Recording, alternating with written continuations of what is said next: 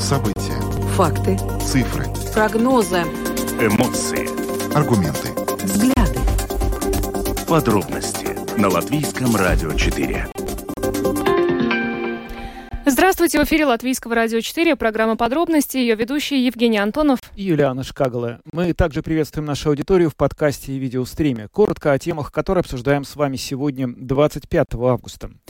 Сегодня год с того дня, когда в Пардагове был снесен советский памятник, и, в общем, с этим событием тогда связывалось довольно много ожиданий. Считалось, что общество после этого станет более сплоченным. Насколько это получилось? Об этом мы сегодня поговорили с культурологом Денисом Хановым. Мы представим вам его комментарий в начале нашей программы.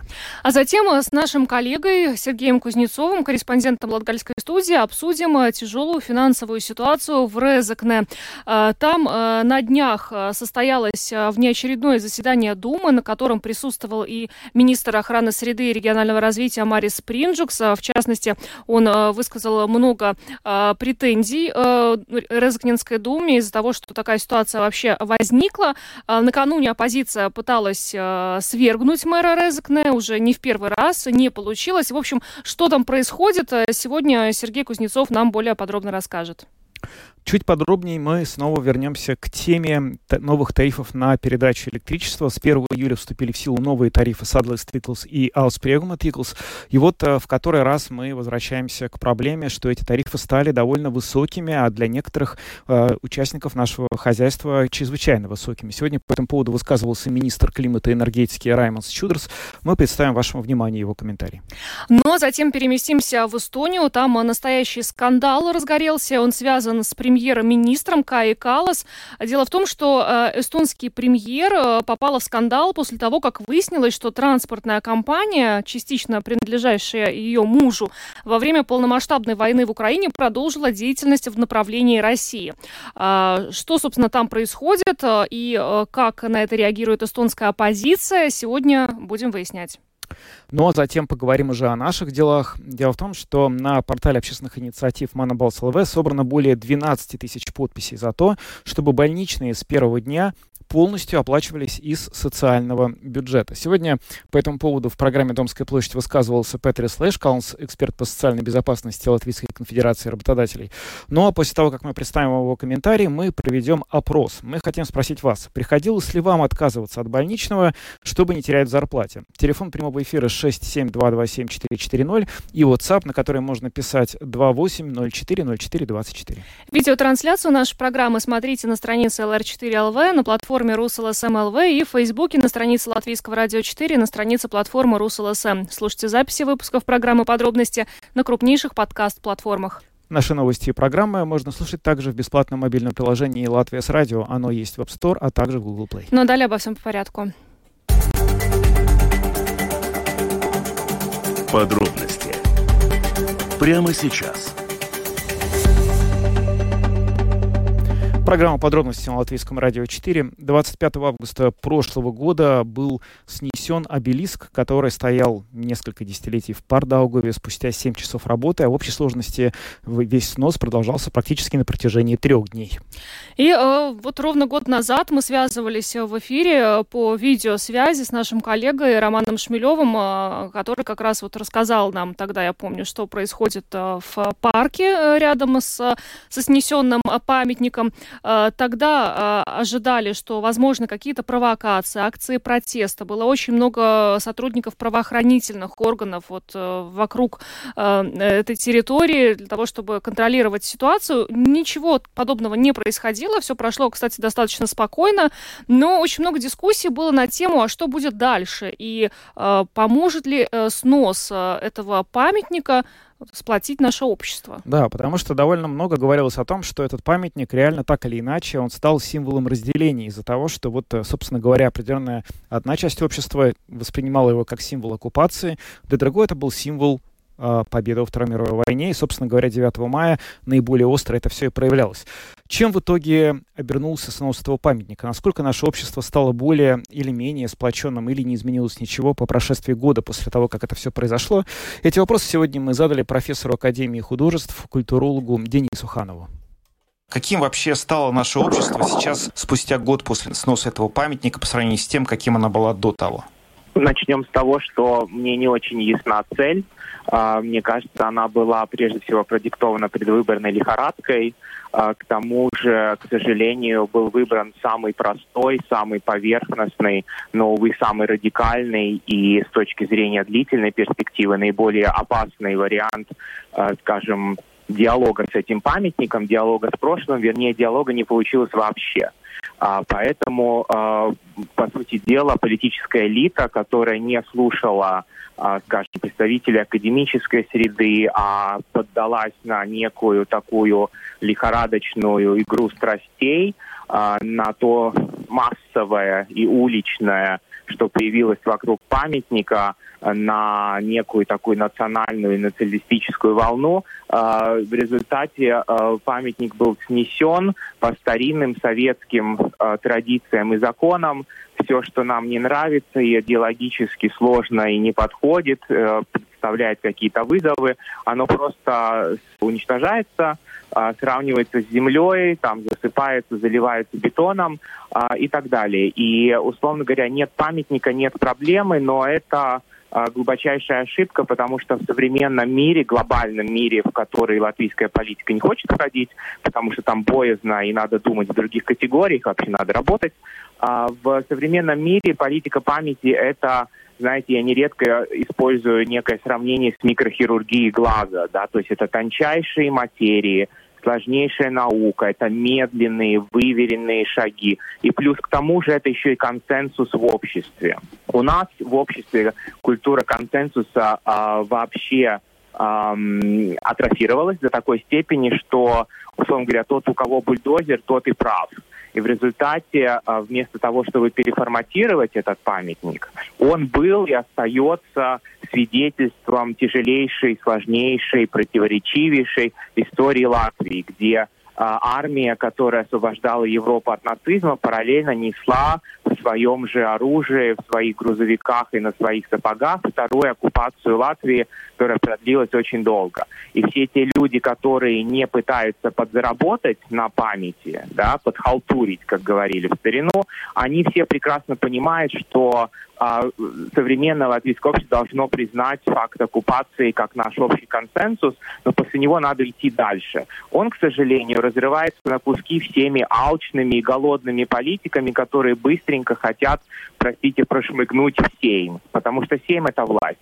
В результате памятник был снесен, не услышав ни форумы, которые, например, проводил Конституционный суд, не услышав скульпторов, архитекторов, академиков, интеллектуалов. Они, в принципе, нам не нужны, они и так держатся у нас в проголоде, поэтому используются тогда, когда надо, потом их задвигают обратно, чтобы знали свое место. А результате... как надо было бы, а как надо было бы сделать, на ваш взгляд? Надо было сделать следующим образом. Во-первых, памятник никуда бы не убежал, он из бетона. Мы всегда нашли бы время и возможность с ним, условно говоря, свести счеты, а, но для этого нужно было сделать медленнее, нужно было услышать, что говорили представители интеллектуальной среды, академики, люди, которые исследуют настроение в обществе. Нужно было создать некий общественный широкий форум. В результате форума у нас получился из тех, кто громче всего кричал, а порой, мне кажется, и лаял, те, кто бегают по улице и выискивают э, кириллицу в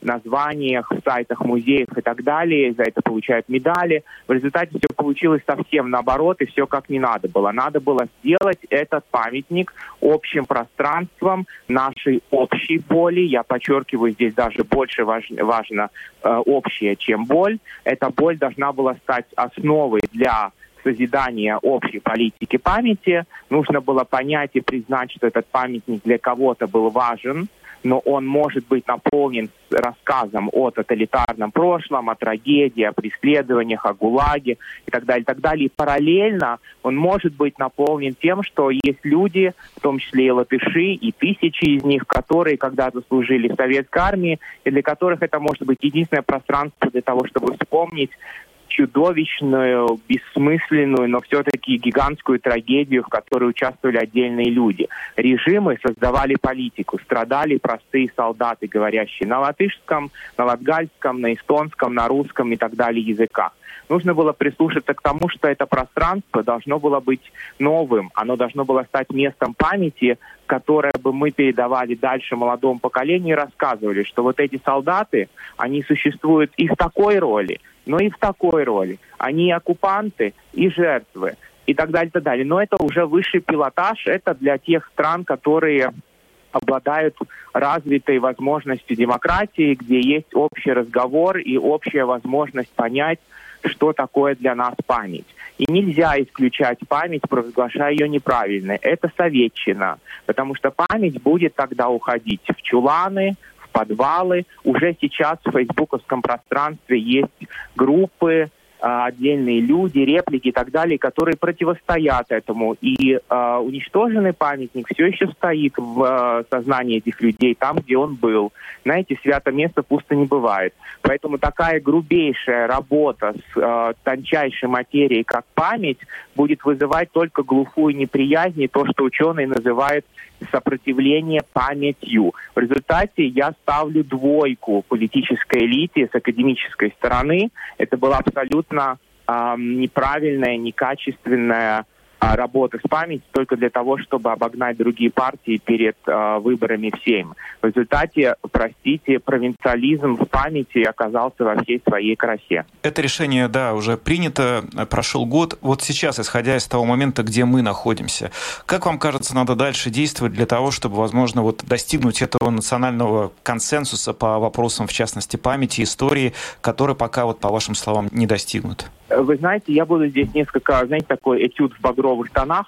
Я буду здесь очень пессимистичен. Дело в том, что для того, чтобы это произошло, нужен такой а, сдвиг а, парадигмы, такой сдвиг паттернов и традиций мышления политической элиты, что он, в принципе, в Латвии невозможен.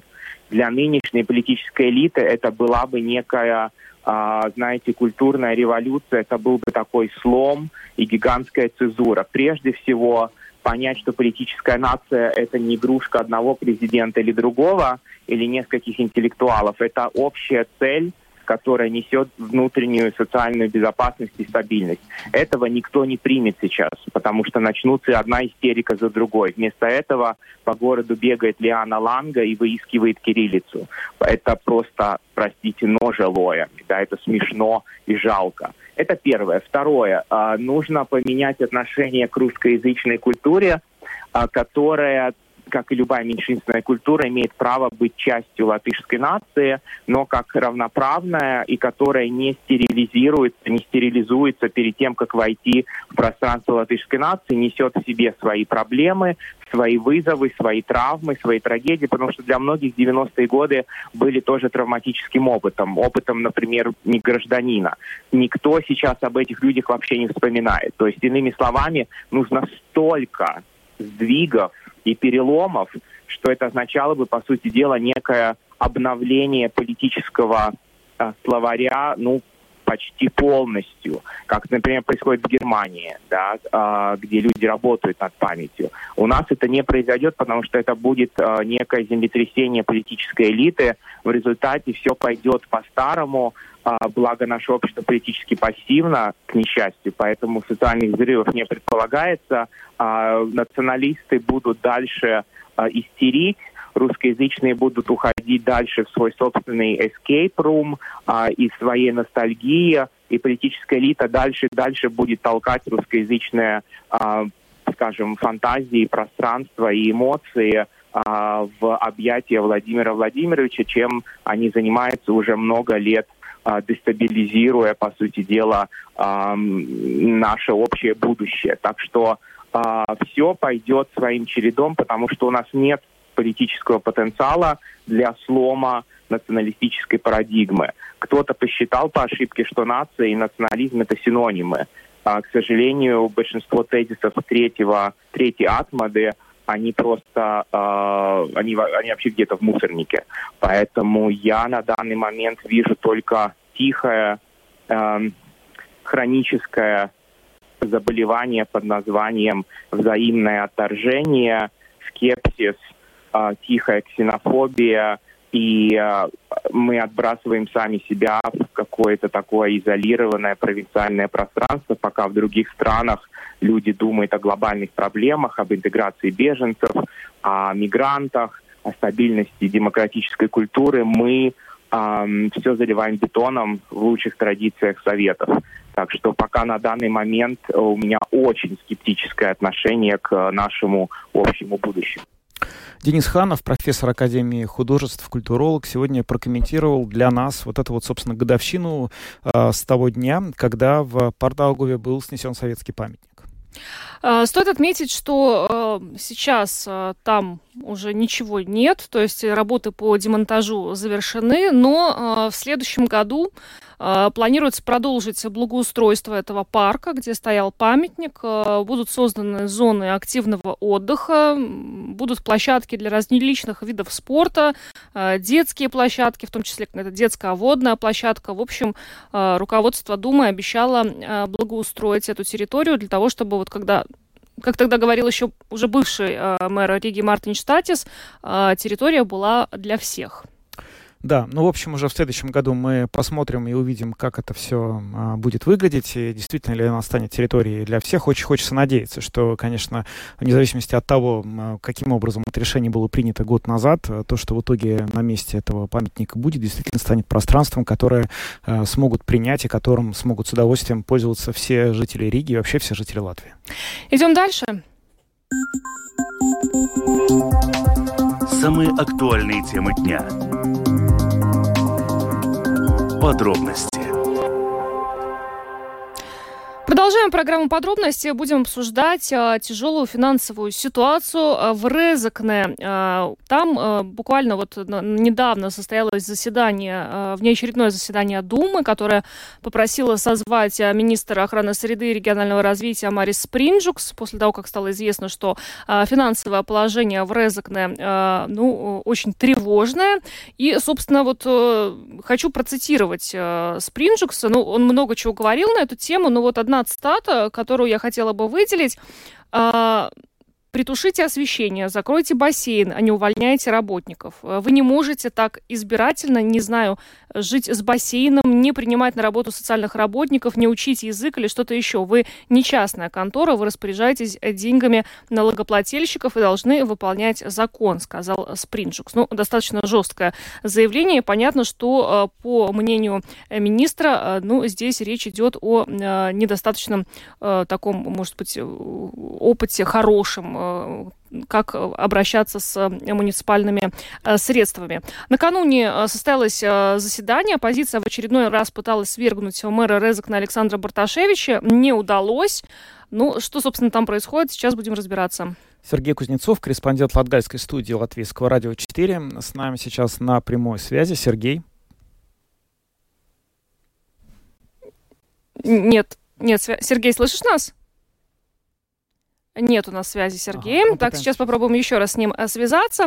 А, стоит отметить также, что а, после того, как состоялось вот это внеочередное заседание а, Думы, на котором присутствовал и министр охраны среды, в Министерство финансов поступило заявление председателя Резакнинской думы Александра Барташевича о том, что он предлагает Резакнинской городской думе подать в Минфин заявку на финансовую стабилизацию самоуправления, о том, что в Резакне может быть запущен запущен процесс э, финансовой стабилизации, говорилось неоднократно вот на фоне всей этой ситуации. А, есть у нас, да, связь. Э, Сергей Кузнецов, корреспондент Латгальской студии Латвийского радио, э, с нами на связи. Сергей, привет. А, привет, приветствую, да. Да, ну вот мы уже немножко ввели наших слушателей в курс дела с последними событиями, которые происходили вот э, в Резакне, и, в общем, видимо, они и в Даугавпилсе тоже эхо их каким-то образом слышно. Но что там, какая обстановка? Э, как вообще можно сейчас характеризовать, насколько Резакне удается справиться вот э, с этой проблемой, и вообще, насколько, собственно говоря, что мы знаем, почему эта проблема вот сейчас в таком виде и с такой остротой, собственно говоря, встала? А, ну, здесь все вот однозначно, как это, точных ответов пока нет. А, эти вопросы задавались как раз, а, получается, в четверг, э, в минувший четверг, на внеочередном заседании, а, ой, извините, в среду было как раз внеочередное заседание городской думы в Резакне, которое инициировало министр регионального развития окружающей среды, а, где он сам тоже лично присутствовал, и он, и он же и задавал эти вопросы, то есть в какой момент Резакнинское самоуправление ну, поняло, что оно не справляется с ситуацией, и уже видны какие-то дыры в бюджете, а, потому что и что к концу года ну, не сможет закрыть многие позиции, и уже самоуправление начало э, проводить некий план такой, назовем его, спасения, что-то урезать, сохранять. Там речь идет о более 5 миллионах евро. Э, и какого-то четкого ответа не прозвучало, хотя даже, хотя был странный ответ, так, так, такой момент говорил, говорилось, что на момент принятия бюджета на 2023 год, еще в декабре, были сомнения, но, с другой стороны, все были уверены, что справятся, будут контролировать ситуацию.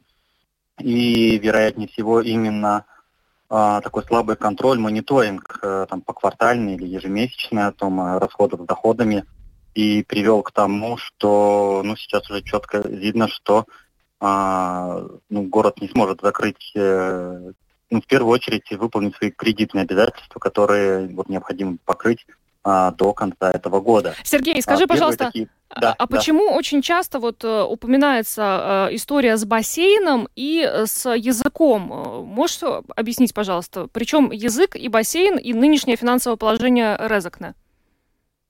Так, здесь история такая, Первое, то, что говорили часто депутаты от оппозиции, о том, что в Резекне многие вот эти мегапроекты, в первую очередь, это, один из них это открытый бассейн, э, который уже реализован э, и уже эксплуатируется несколько лет, но действительно это тоже многомиллионная, многомиллионная такая инвестиция в инфраструктуру, насколько он необходим, ну, наверное, такой, да, спорный вопрос. Э, а, понятно, мэр Резекна Александр Барташевич, ну, на момент, когда этот бассейн строился, и после, когда он, он э, всегда это мотивировал тем, что это спортивная инфраструктура, развитие спорта, то есть это не, не как развлечение. А, с точки зрения депутатов от оппозиции, это именно вот так, такая, ну, грубо говоря, вот хотелка, хотим показать.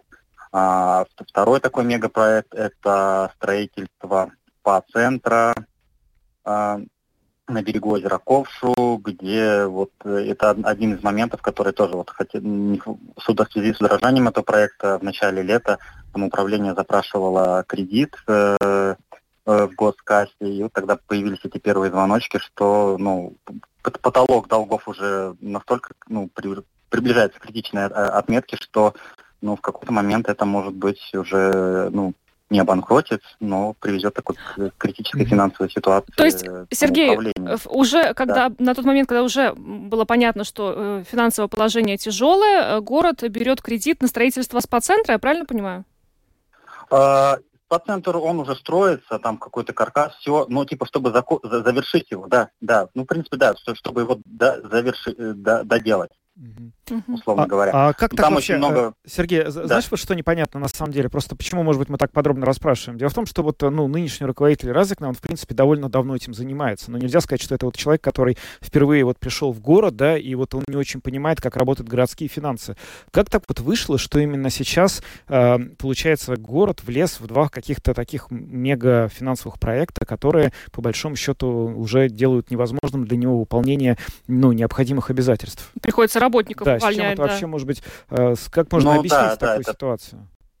Ну, это, да, первые шаги, это увольнение, mm-hmm. увольнение работников, э, вот эти срезание этих вакансий, ставок, то есть это первые шаги, чтобы э, как бы решить, выйти из этой ситуации. А вот так прям, чтобы ответить, что действительно уже больше 10 лет э, несменяемый Александр Барташевич и его команда находятся у власти в Резекне. А, есть такая, скажем, с одной стороны, витрина, это не только вот этот бассейн, но и Олимпийский центр, э, там ледовый каток, то есть крытый, то есть много таких объектов инфраструктуры, а, тот же спа-центр, ну, вот, который вот сейчас в таком подвижном состоянии. А, вероятнее всего, ну, здесь, наверное, можно в чем-то согласиться с депутатами от оппозиции, которые отмечают, что а, ну, они называют такой авторитарный режим правления, когда команда Александра Барташевича, она не слушает оппозицию, никаких, никакой критики, они точно знают, что делать. И, возможно, вот эта замкнутость, такая уверенность в своих силах, и в какой-то момент э, ну вот э, позволило сделать некие ошибочные финансовые шаги вот в таком финансовом э, прогнозировании, то есть принятии этих решений. А, возможно, такое долгое нахождение власти, которое, ну, насколько я помню, именно ну, на тот момент, э, в долгие годы Александр Барташевич представлял именно партию в то есть Саскане, а, ну, плюс-минус всегда стабильно имела свое количество депутатов в Думе, что им не надо было как-то лавировать, доказ... что-то доказывать. Ну, понятно, мы с такой ситуацией уже Поэтому они, наверное, в своей самоуверенности вот и где-то начали ошибаться и угу. просто, может быть, сами не верили в это. Sергей, а что Пока сам Александр... Вот в лоб буквально. Да, а что сам да, Александр да, да. Барташевич говорит вот по поводу всего этого? А, но после, после вот этого заседания в среду, как он сказал, э, он, э, с одной стороны, он говорит э, так обтекаемо, что, возможно, да, мы могли допускать какие-то ошибки, но он не видит в том, чтобы это прям совсем так критически, то есть тот план, который еще в начале августа они приняли, вот выход из финансового кризиса, он вполне рабочий, ну, утверждает он. А, критика в целом со стороны как министерства, так и депутатов э, от оппозиции тоже, а, ну, так как у нас, ну, не, не, не назвал бы ее такой существенной, основополагающей. Ну, то есть, как бы, он в данном случае, Александр Проташевич понимает, что ситуация такая критическая, но я ни разу не слышал, чтобы он прямо говорил, что, как это сказать бы так, где он действительно говорит, что вот мы ошиблись, надо что-то решать, как бы выходить из, из этой ситуации. Mm-hmm. Вот. И вот на один из вопросов, которые ранее вот звучали, коллеги задавали ему после одной из заседаний, то есть когда уже стало ясно, что финансы не все так гладко, гладко, то есть оптимистично ли вы смотрите на то, что Резек, в Резекне не будет финансового кризиса, он ответил так уклончиво, я по жизни оптимист. А, видимо, он сам до конца, может быть, и не верит, э, и не, или не верил, что все настолько плохо и удастся выкрутиться или как-то так свести концы с концами. Вот такие, опять же, на уровне, на уровне домыслов, предположений. Вот, потому что от прямых ответов а, мэр ну, уходит. Как эта ситуация будет разрешаться? То есть вот мы теперь видим, что есть, условно говоря, позиция э, власти, есть позиция министерства, правительства, есть позиция Барташевича. Есть ощущение, что они не сильно друг с другом как-то ну, сходятся. А что будет происходить вот в ближайшие дни, недели? Как это все можно разрешить? Ну, здесь, вероятно, все будет так называться, вводиться такой план, процесс финансовой стабилизации – а, это на уровне законодательства. Есть такой процесс, когда а, ну, вот, складывается такая так, критическая финансовая ситуация, самоуправление само не может э, не разобраться, а, то объявляется вот этот план стабилизации. Что это означает? Это в том плане, что образ... создается некая такая постоянная комиссия, куда включены как представители Министерства финансов, э, других э, как бы, контрольных институций, а, а также представители Латвийского союза самоуправления, ну и само самоуправление тоже, они не отстраняются, чтобы контролировать финансовые потоки. То есть, э, видимо, будут и финансовые потоки в самоуправлении, чтобы в первую очередь, видимо, оплатить какие-то кредитные обязательства, не брать, э, ну, смотреть, оценивать, наверное, те кредиты, которые, насколько они необходимы для решения функций самоуправления и так далее. И так далее. То есть это условно можно назвать, ну так очень огрубляя, такой будет ну, внешний контроль за финансовыми потоками, чтобы ситуация как-то mm-hmm. выровнялась. Да, примерно а, ясно, мере, принцип, вот, да. Да, да, да, да. Э, вот, по крайней мере, в релизе Министерства финансов отмечается, что вот был такой, вот э, Адовский край в 2010 году вот проходил эту процедуру, этот процесс вот стартовал 29 октября 2010 года, а 31 мая 2016 года был завершен. Угу. То есть вот плюс-минус. Ну да, э, есть хороший пример для подражания, потому что сейчас в Адаже вроде бы все достаточно хорошо, и даже наоборот многие с него пример берут. Спасибо большое ну, тебе, да. Сергей. Спасибо, что рассказал о ситуации э, в Резекне. Сергей Кузнецов, корреспондент Латгальской студии Латвийского радио, был с нами на связи. Сергей, хороших тебе выходных. Пока. Да, Спасибо. вам также. Спасибо. Всего, всего хорошего. Спасибо. А, ну, судя по всему, ситуация очень сложная э, в Резекне. А, понять бы, вот как будет точно действовать этот процесс финансовой стабилизации, главное, как он поможет городу э, справиться с этой ситуацией, когда, а, ну, непонятно, собственно, что делать, и когда э, кредиты брать уже больше невозможно, да, да. но деньги нужны. Ну и да, и, конечно, хотелось бы понять, в принципе, как это решение может э, потом, потому что если действительно есть какая-то проблема с местной властью, которая перестала как-то отвечать, что называется, требованиям дня, в том числе финансовым, то что можно сделать? Потому что, ну, есть же демократия, власть избирается народом. Народ избирает такую власть. И как вот быть, если все равно избирается такая власть? Ну, это такой, конечно, может, во многом философский вопрос, но, наверное, история с Резекной, и как сейчас удастся вот разрешить эти финансовые трудности этого города, она станет очень показательной для многих других а, городов и вообще регионов Латвии в плане каких-то перспектив на будущее. Идем дальше, поговорим о тарифах на электричество. Латвийское радио 4. Подробности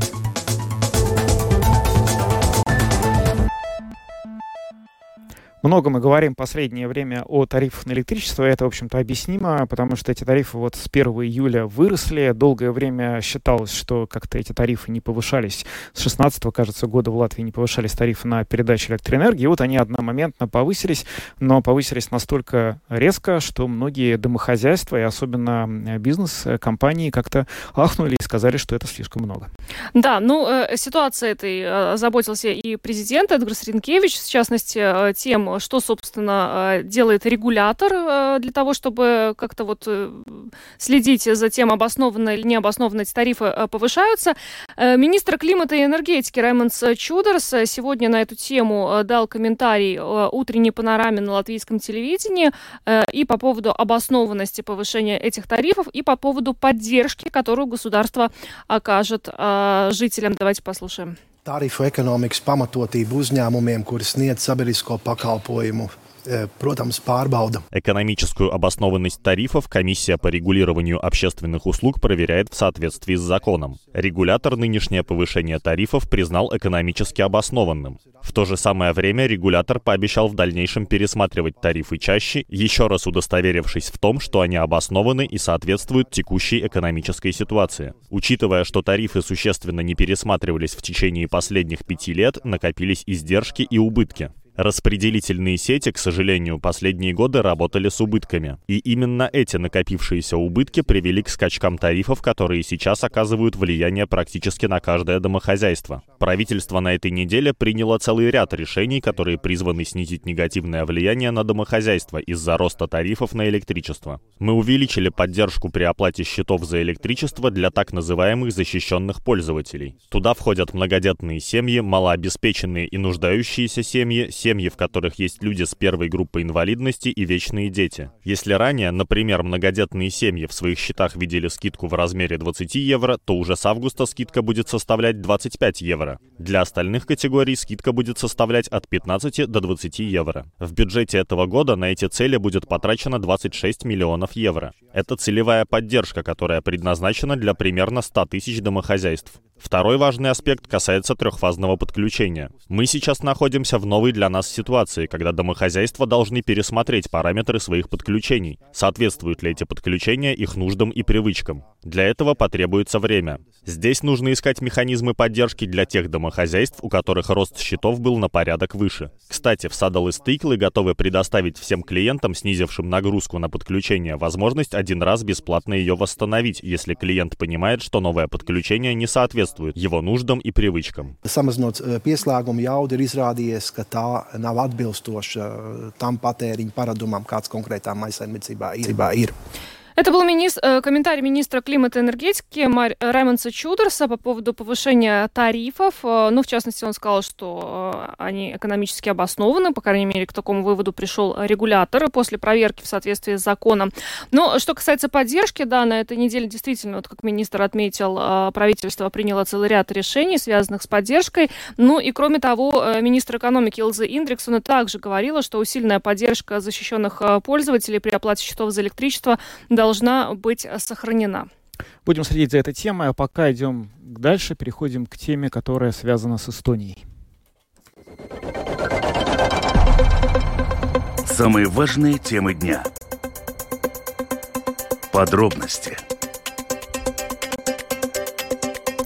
Большой скандал в Эстонии. Дело в том, что выяснилось, что супруг премьер-министра Кай Калас, его компания, она продолжала и продолжает до сих пор работать э, с Россией, в частности, заниматься грузоперевозками. По этому поводу уже выступил президент страны Алар Карис. Он потребовал у премьер-министра объяснений. Сегодня две ведущие газеты Эстонии вышли с передовицами, в которых призвали Каю Каласу уйти в отставку. Вот только что буквально, пока мы эту программу с вами э, вели, а вы ее слушали, стало известно, что муж премьер-министра Арва Халик уходит из компании, которая связана в этом скандале, но тем не менее это не отменяет того факта, что эстонская оппозиция, она, собственно говоря, настаивает на том, что премьер-министру Кай Калас пора уходить в отставку.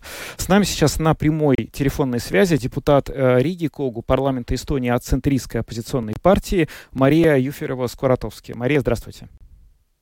Здравствуйте. Ну, расскажите, пожалуйста, про то, почему в, ваша партия и другие оппозиционные партии добиваются отставки э, Кая Калас в этой ситуации. Э, ну, во-первых, э, хочется сказать, что Кая Каллас э, занимала очень конкретную позицию и упрекала все остальные, скажем так, предприятия, которые продолжали вести бизнес с Россией, она их осуждала и призывала немедленно закончить. И она говорила не далее, чем в мае, о том, что предприятия эстонские должны иметь очень строгий моральный компас по которому они должны следовать и не, не поддерживать, соответственно, экономику России никаким образом. И тут вот как гром с ясного неба на этой неделе оказывается, что супруг премьер-министра, э, собственно говоря, делал все то, что так э, осуждала публично сама Кая Каллас. И на самом деле ситуация выглядит очень-очень странно, потому что, да, как вы сказали, э, супруг Кая Каллас продал свои доли в этой фирме, ушел, ушел ну, не в отставку, уволился с работы, больше никак не будет участвовать. И он э, послал общественности очень интересное письмо, где говорит, что я должен вам сообщить, что Кая Каллас ничего не знала о моей э, предпринимательской деятельности, и также она не знала, э, куда пойдут 300 э, тысяч евро, которые она отдала в долг э, фирме своего супруга, то есть инвестировала. Э, и, конечно, мы понимаем, что это на правду ну, совершенно не, пох- не похоже, потому что я понимаю, если бы это был какой-то чужой человек, то можно, наверное, не знать, чем он занимается, э, но здесь это выглядит все максимально неубедительно. И поэтому в данный момент мы начали консультации не только с оппозиционными партиями, а со всеми партиями о том, что действительно Кая Каллас должна уйти в отставку. Но вы наверняка видели пояснение, которое дала сама Кая Каллас. Она, я процитирую вот буквально фрагменты для наших слушателей.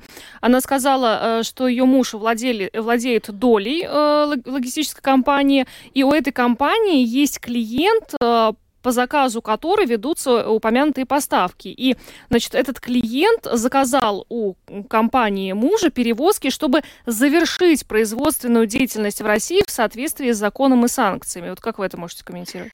Да, э, ну, хочется отметить, что вот это вот завершение деятельности, оно велось уже, получается, полтора года, и в отчете этой компании э, ежегодном финансовом не было никаких признаков того, что эта деятельность собирается сворачиваться. Наоборот, там было написано, что вот э, в 2023 году мы собираемся наращивать оборот компании, упрочать свои финансовые позиции и так далее. Поэтому на данный момент у нас на самом деле очень-очень много вопросов, а, а ответов на эти вопросы нет никаких. И действительно очень странно, эм, когда в начале вот этот Арва Халлик говорил, что он э, не знает на самом деле, чем в действительности занимается его этот партнер, потому что прекращать деятельность в течение полутора лет, ну это такая немножко странная история. Mm-hmm. И только после того, как скандал этот возник, они сказали, что да-да-да, вот в сентябре мы прекратим всю деятельность.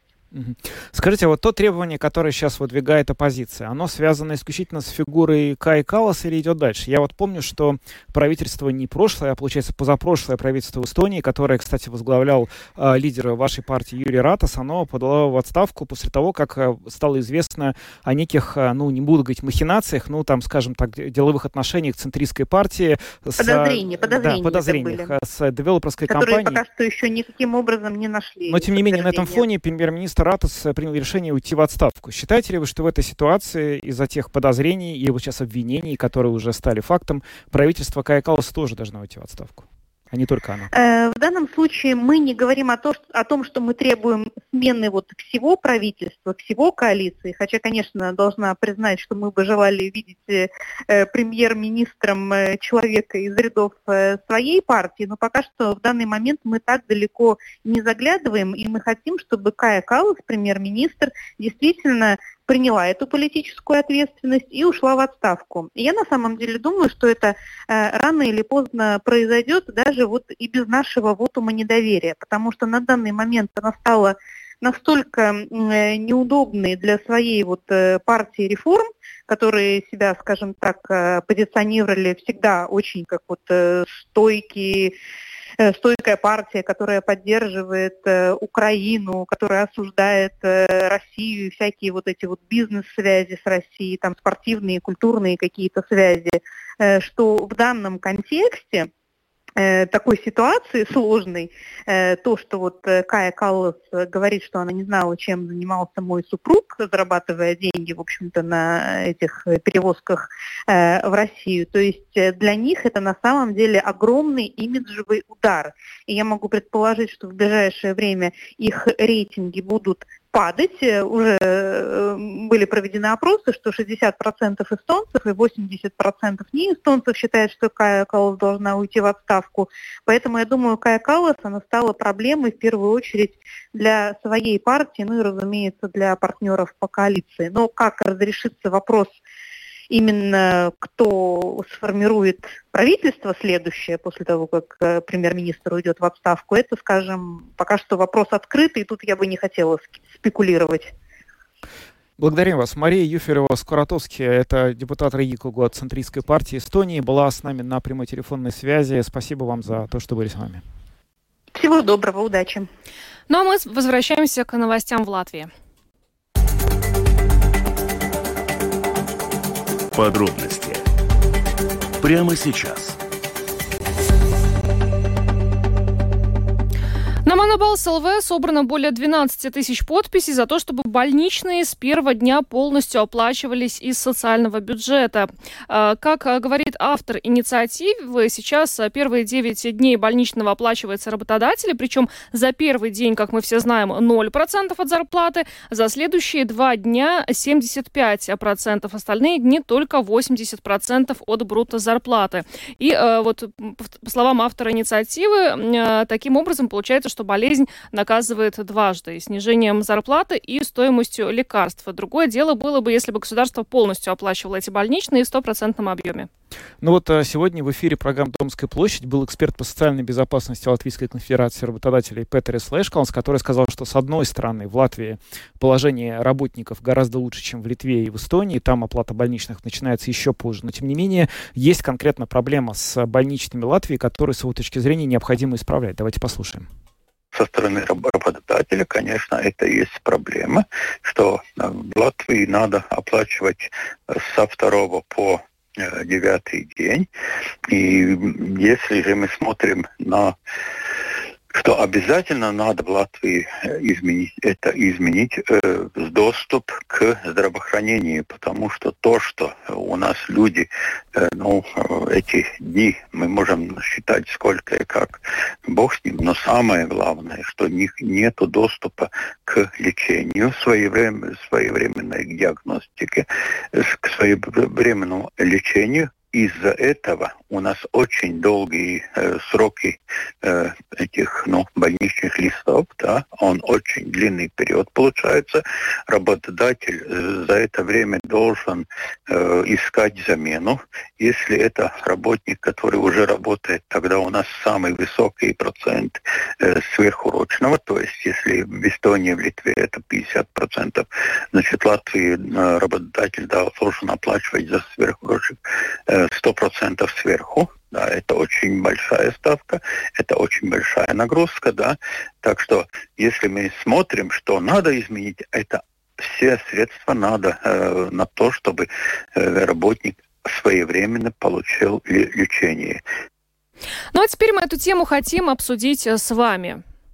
И хотим вам задать следующий вопрос. Приходилось ли вам отказываться от больничного, чтобы не терять в зарплате? Телефон прямого эфира 67227-440. И у нас есть WhatsApp, туда можно писать. Пожалуйста, не звоните на него 28040424. Пока я прочитаю комментарий, который нам пришел в наш канал в YouTube. Туда тоже можно писать комментарии, как и на нашей странице в Facebook. Тоже, пожалуйста, оставляйте. Все комментарии, которые, в общем, имеет смысл зачитывать в эфире, будут зачитаны. Вот э, наша слушательница пишет, что рассказывает историю о том, что ее сыну, который работает на скорой, однажды не заплатили по больничному листу, и теперь он часто работает больной, сбивая температуру и капая в нос, э, но болеть бесплатно слишком дорогое удовольствие. И у мужа тоже, говорит э, Галина, которая нам написала, было такое. У нас уже очень много звонков. Давайте послушаем, что говорят другие наши слушатели. Э, здравствуйте. Алло. Да, говорите, пожалуйста. А, знаете, мне такая интересная очень параллель э, рисуется насчет того, насколько мы являемся цивилизованным государством, потому что я сейчас не шучу, и это вроде никакой не прикол, mm-hmm. это действительно факт.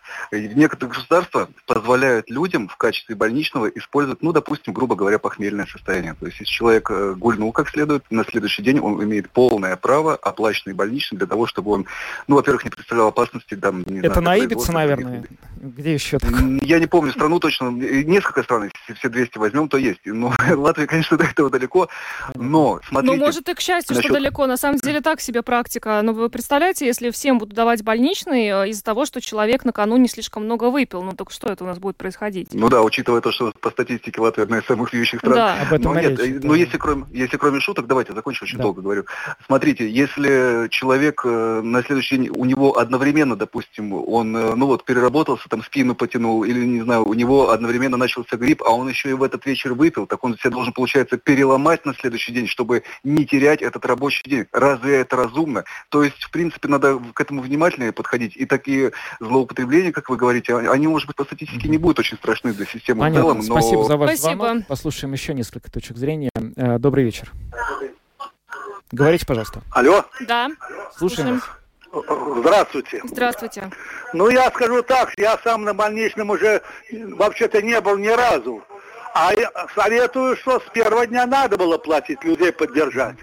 И хочу добавить для вашего радио, как вот сейчас в Эстонии, они могут добавить, задать вопрос любому депутату в прямом эфире. А у нас такого нету. Я хотел бы добавить, и Князева приглашает депутатов, чтобы поговорить с депутатами. Пускай с народом поговорят. Спасибо. И радио будет интереснее. Спасибо большое за Спасибо, ваш звонок. но Ольге Князевой вы можете писать на WhatsApp, Да, она и- вопрос озвучивает в эфире. Ну и такого, чтобы в Эстонии можно было прям без проблем задать на телевидении радио вопрос любому депутату, я слышу в первый раз. Там, конечно, тоже есть формат э, ток-шоу, там выступают политики, но это вроде бы есть и в Латвии тоже. Так, есть еще звонок. Э, здравствуйте. Говорите, пожалуйста. Слушаем. А, добрый вечер. Добрый. Я не слышал, э, я не слышал, э, м, ва-? Ну, я не слышал вашей реплики, извините, только что выключил радио. Э, Мне кажется, что лучше было бы вообще не заморачиваться с э, больничными, потому как ситуация, ну, не буду капать на медицину, на самом деле она очень плачевная. А что значит Я не заморачиваться вообще, с э, больничными? Я ни разу за Не последние годы, э, я вообще не помню, когда я последний, по-моему, только в советское время, Ага. я тогда еще успел поработать. да. Ситуация проблемна именно в том, что, начиная с того, что даже семейный доктор труднодоступен, запись, скажем, на две недели вперед, для того, чтобы записаться в срочный час нужна. Вот представьте, кризис, э, в кризисе, когда у вас грипп, да, и температура, вам спать хочется. Ну, мы представляем, мы же тоже в этой проснуться. стране. Ну, вы слушайте, давайте вопрос Да, э, да. про Так вот надо ли, сделать, как надо ли с первого дня или иметь запас свободных дней на случай болезни. Понятно. Запас на- свободных на дней по того, случаю болезни. Спасибо за ваш звонок. Э, Здравствуйте, говорите, пожалуйста. Алло, добрый день. Добрый. Э, Я могу пояснить, я ни разу вообще э, за свободную Латвию не был на бюллетне, но я считаю, что по закону есть каждый социально э, ну, застрахованный, и государство не должно жульничать на эту тему. К сожалению, они залезают там, тягают деньги, там тягают. В общем, беспредел. И надо выступать и платить должны с первого дня. Хотя я никогда ни разу это не использовал, хотя переносил, болел, да, но я все пытался работать. И думаю, что я бы и не воспользовался даже первый раз. Но считаю, что людям должны платить с первого, С первого раза. дня. Первого Да, дня. спасибо, мы поняли. У нас, к сожалению, времени мало, поэтому мы прерываем Да, сегодня очень. Последний звонок мы примем и будем завершать программу. Здравствуйте. Э, Добрый вечер. Добрый. Я э, пенсионного возраста уже. Мне больничный, слава богу, не надо. Но мои дети и племянница моя, да, они отказываются от больничного, даже когда дают, потому что теряют в работе. Э, Ой, в деньгах, в деньгах. Мгм. То есть нужно с Ну первого дня платить. Спасибо. Да. Ну, большинство за то, чтобы платить больничный с первого дня. Кто бы отказался? Да, ну, на самом деле, да, посмотрим, ведут ли они это, потому что, ну, есть реально случаи. Ну, ты чувствуешь себя плохо, да, тебе кажется, ну, ничего страшного, схожу на работу, никто не хочет терять эти деньги, потому что, ну, разница есть, либо ты получишь 100%, либо за первый день вообще ноль. Да, конечно, разница есть. Но вот э, интересно, я не знал про это, что и в Литве, и в Эстонии оплачивают позднее, начинают оплачивать, чем э, в Латвии. И, э, ну, вот из интервью господина Лэшкалнса, который есть в архиве Латвийского радио, можно послушать, также становится ясно, что сейчас в Латвии большой, большей степени вот это вот финансовое бремя ложится на работодателя, а не на государство, потому что несколько первых дней именно работодатель оплачивает больничный, что, конечно, тоже тяжело. На этом мы завершаем программу подробности. С вами были Евгений Антонов, Юлиана Шкагла. Звукооператор Регина Безень, а видеооператор Роман Жуков. Хороших всем выходных и до понедельника. До свидания.